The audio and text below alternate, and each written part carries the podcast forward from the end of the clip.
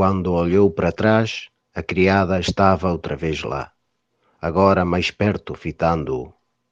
De novo, ele quis dizer qualquer coisa de doméstico, de afável, mas não demorou a perceber que as afabilidades ordinárias estavam excluídas daquele tempo. Aliás, o que ele sentia na presença daquela mulher que o olhava com curiosidade cega estava longe de ser reconfortante. Sentia-se como um prisioneiro no seu cárcere, dentro de uma jaula sujeita aos olhares do público.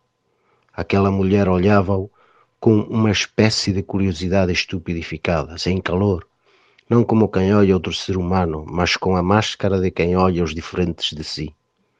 Os de outra espécie, os animais e os alienados.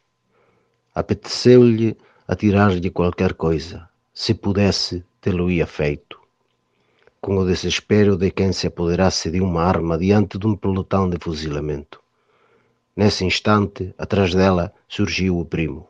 Trocou com a criada algumas palavras murmuradas e ela afastou-se. A sua figura, negra e bem vestida, recortava-se na ombreira da porta, observando Rogélio em silêncio. Depois avançou e, com uma espécie de familiaridade engomada, pousou a mão no ombro da visita inesperada. Olharam-se nos olhos por segundos e depois Dom Emílio fitou a janela.